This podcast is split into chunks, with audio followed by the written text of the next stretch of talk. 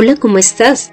Bienvenido a Conociendo a Dios. Mi nombre es Consuelo Gutiérrez y te estaré acompañando en este podcast, en donde conocerás más de Dios y cómo llevar a la práctica tu vida de fe.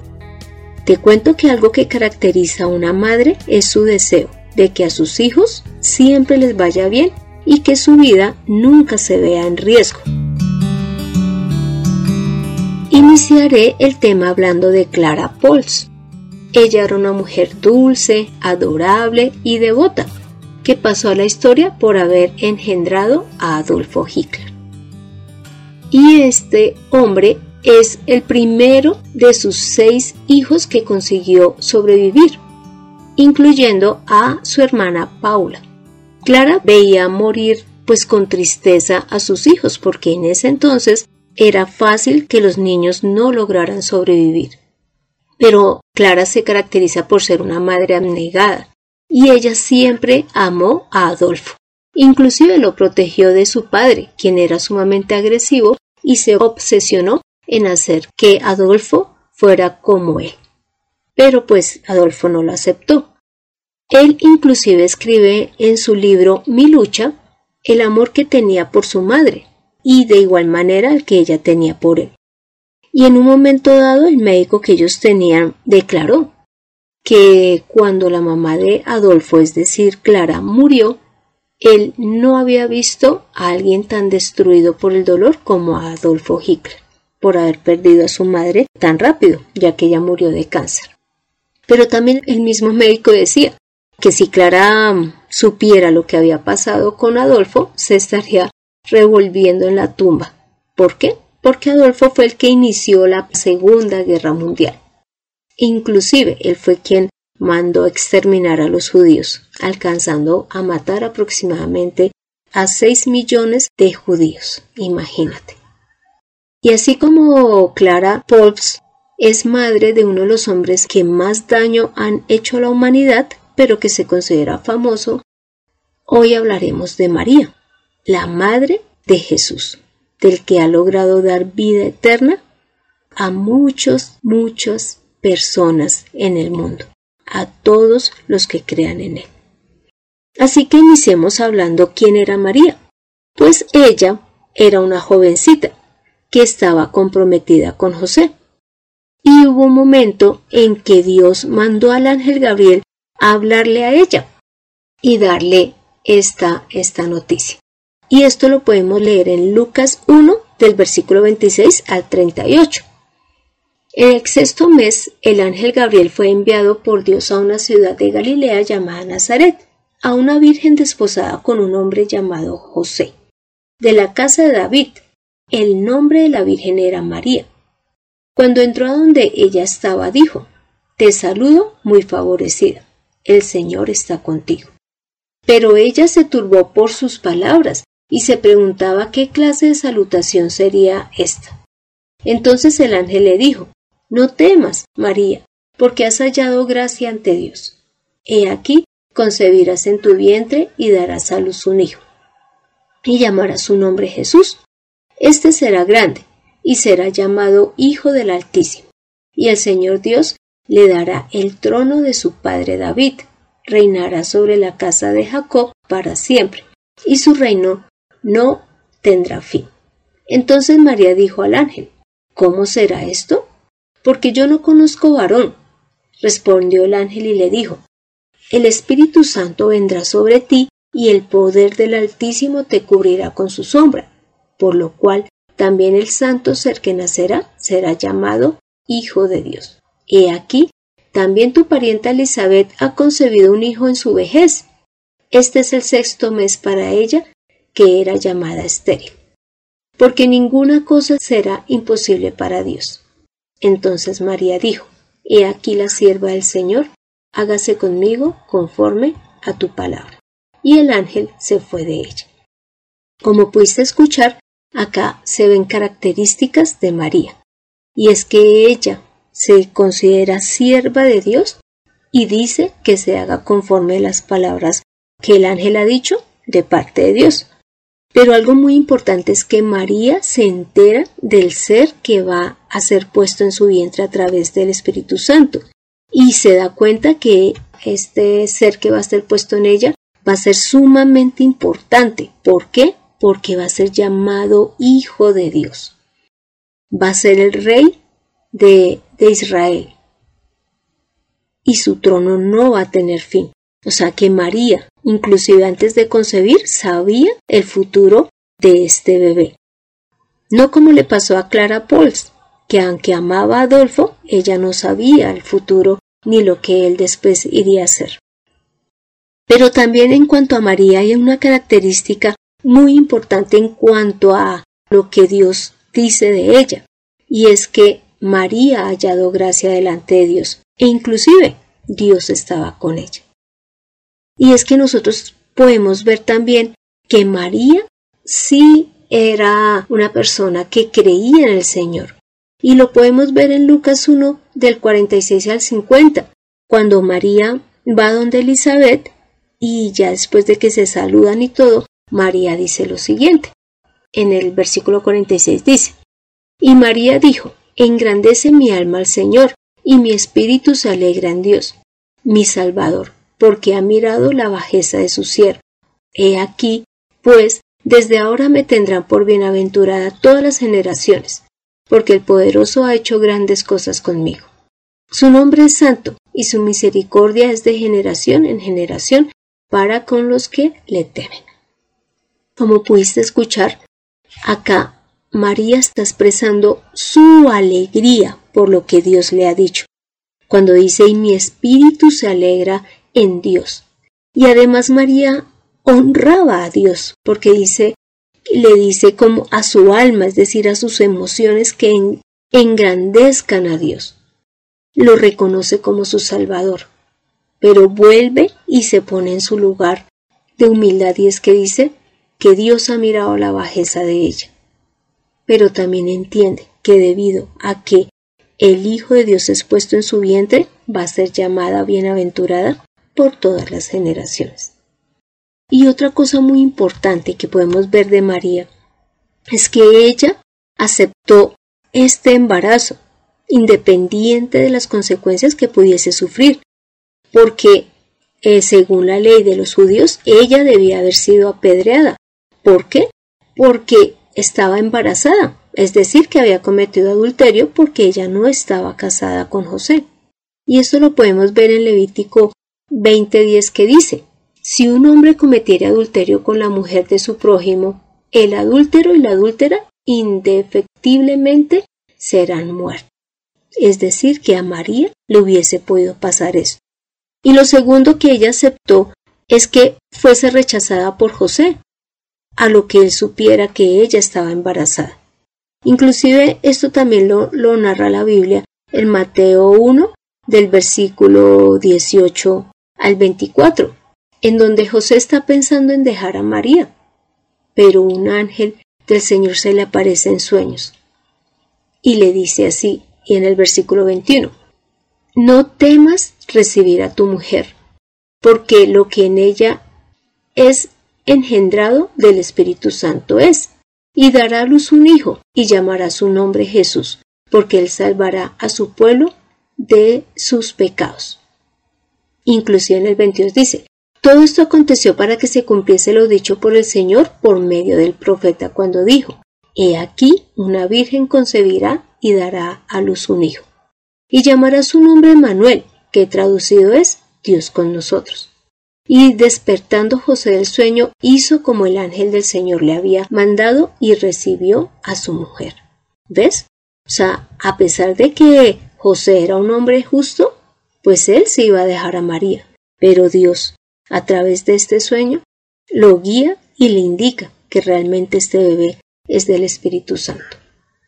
Lo tercero que podemos ver de María es que ella fue una mujer esforzada, porque en el momento en que ya estaba en los días para dar a luz, le tocó viajar a, Belén, pues por el edicto del rey donde había dicho que cada uno se tenía que ir a su ciudad para ser empadronado.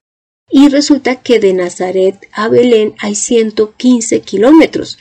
Este recorrido yo lo hacían era en caballo o en burro o inclusive a pie. Así que a ella le tocó difícil ese recorrido y ya cuando llegó a Belén tuvo a su hijo. Además, ella también fue una mujer esforzada porque no solo tuvo a Jesús, después de que Jesús nació, ella se unió a José y tuvo varios hijos. Y esto lo podemos ver en Marcos 6.3, en donde Jesús fue a Nazaret, está enseñando en la sinagoga, y cuando los, los judíos lo escuchan hablar de la palabra de Dios, dicen lo siguiente, ¿no es este el carpintero, hijo de María, hermano de Jacobo, de José, de Judas y de Simón? ¿No están también aquí con nosotros sus hermanas? Y se escandalizaban de él. Entonces, como te puedes dar cuenta, María tuvo como mínimo siete hijos, es decir, ella fue una mujer primero común y corriente que estuvo a cargo de, sus hijos, pero también fue una mujer que estuvo aferrada a la palabra del Señor y le obedecía. Tanto así que ella inclusive reconoció la autoridad de Jesús. Y esto lo podemos ver en Juan 2 eh, del versículo 1 al 5, que dice, Al tercer día se hicieron unas bodas en Caná de Galilea y estaba allí la madre de Jesús, y fueron también invitados a las bodas Jesús y sus discípulos. Y faltando el vino, la madre de Jesús le dijo, No tienen vino. Jesús le dijo, ¿Qué tienes conmigo, mujer? Aún no ha venido mi hora. Su madre dijo a los que le servían, Haced todo lo que os dijere. Como puedes observar, María reconoció la autoridad de Jesús. Si nosotros analizamos, ellos están en una época en donde el hombre era el que daba las órdenes, pues también María hubiese podido sencillamente objetar, decirle algo como, bueno, pues es que, no sé, tengo derecho a decir que, que les falta el vino, pero ella lo que dijo fue, hagan todo lo que Él les diga. Así que si alguien desea, alguien de los que está escuchando, desea o aprecia o tiene en gran estima a María, la Madre de Jesús, pues obedézcala. ¿Y qué es lo que hay que hacer? Obedecer a Jesús. Lo quinto que podemos ver de María es que ella compartió su vida de fe con los discípulos de Jesús. Porque en Hechos 1 muestra que cuando Jesús va a ascender al cielo, les dice a los discípulos que no se muevan de Jerusalén, sino que estén atentos a, la promesa del Espíritu Santo. Y ya en Hechos 1.13 podemos leer lo siguiente. Y cuando entraron, subieron al aposento alto donde se alojaban Pedro, Juan, Jacobo y Andrés, Felipe y Tomás, Bartolomé y Mateo, Jacobo hijo de Alfeo y Simón el celote, y Judas hijo de Jacobo. Todos estos perseveraban unánimes en oración, junto con las mujeres, y María, la Madre de Jesús, y con los hermanos de él.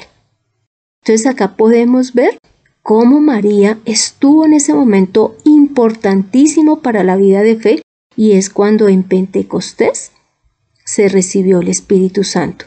Es decir, María compartió la vida de fe con los discípulos de Jesús y tuvo el honor de recibir el Espíritu Santo, porque ella siempre creyó a las promesas de Dios.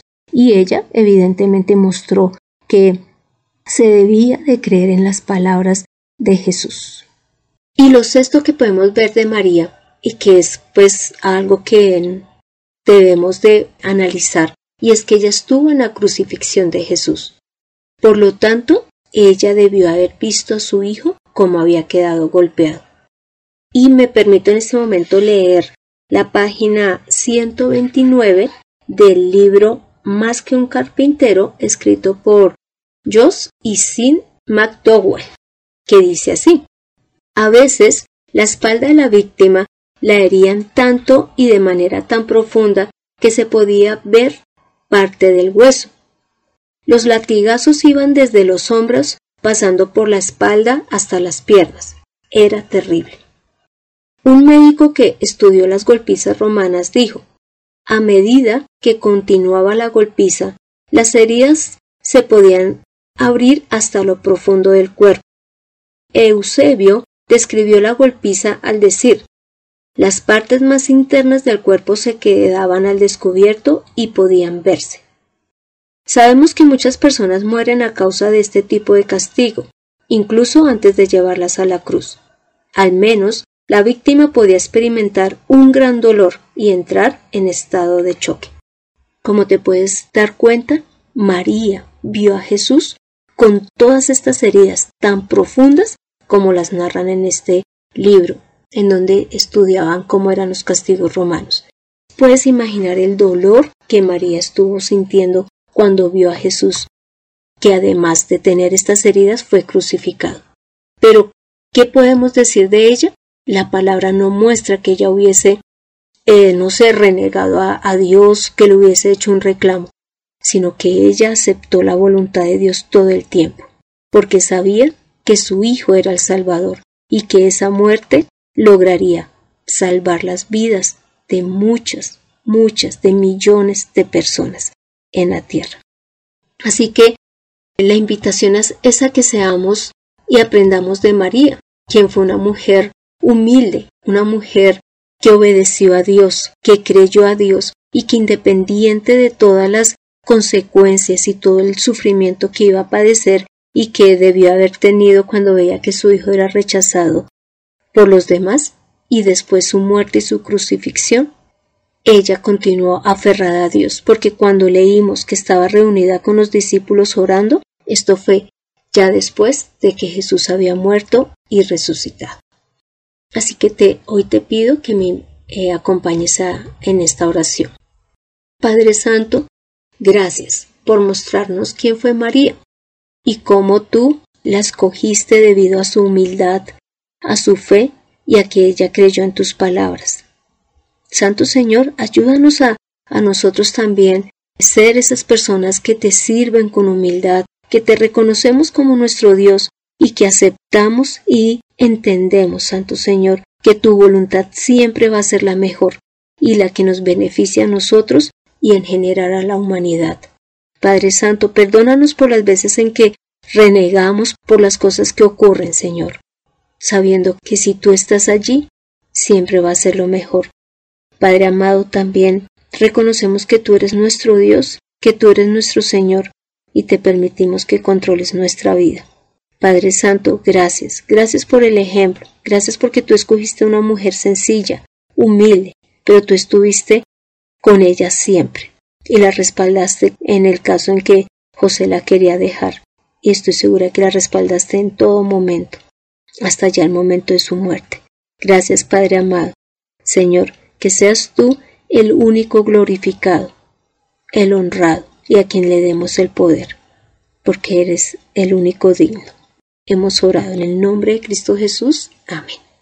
Tomemos la mejor decisión, demostremos nuestro amor y confianza hacia Dios, aceptemos su voluntad y obedezcamos sus palabras.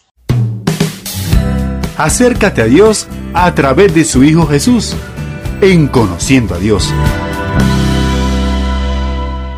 Este fue el episodio 74 en donde vimos que María fue una mujer escogida por Dios debido a su humildad, obediencia, amor y fe en las promesas y en las decisiones del Señor. Te animo a que leas Lucas 1 del 26 al 56 y que también leas el libro Más que un carpintero. Gracias por escuchar este podcast mientras descansas o vas conduciendo. No olvides compartirlos con tus conocidos para que ellos vean la actitud que Dios desea encontrar en sus servidores y en los que han creído en Él. Si deseas que estudiemos a más profundidad la palabra, puedes dejarme un mensaje en el correo de mirtaconsuelog.com o dejar la petición en el podcast. Soy Consuelo Gutiérrez, tu compañera en este camino. Quiero darle las gracias a José Luis Calderón por la edición de este podcast. Seamos humildes ante la palabra de Dios y recibámosla con gozo. Nos vemos en el próximo episodio.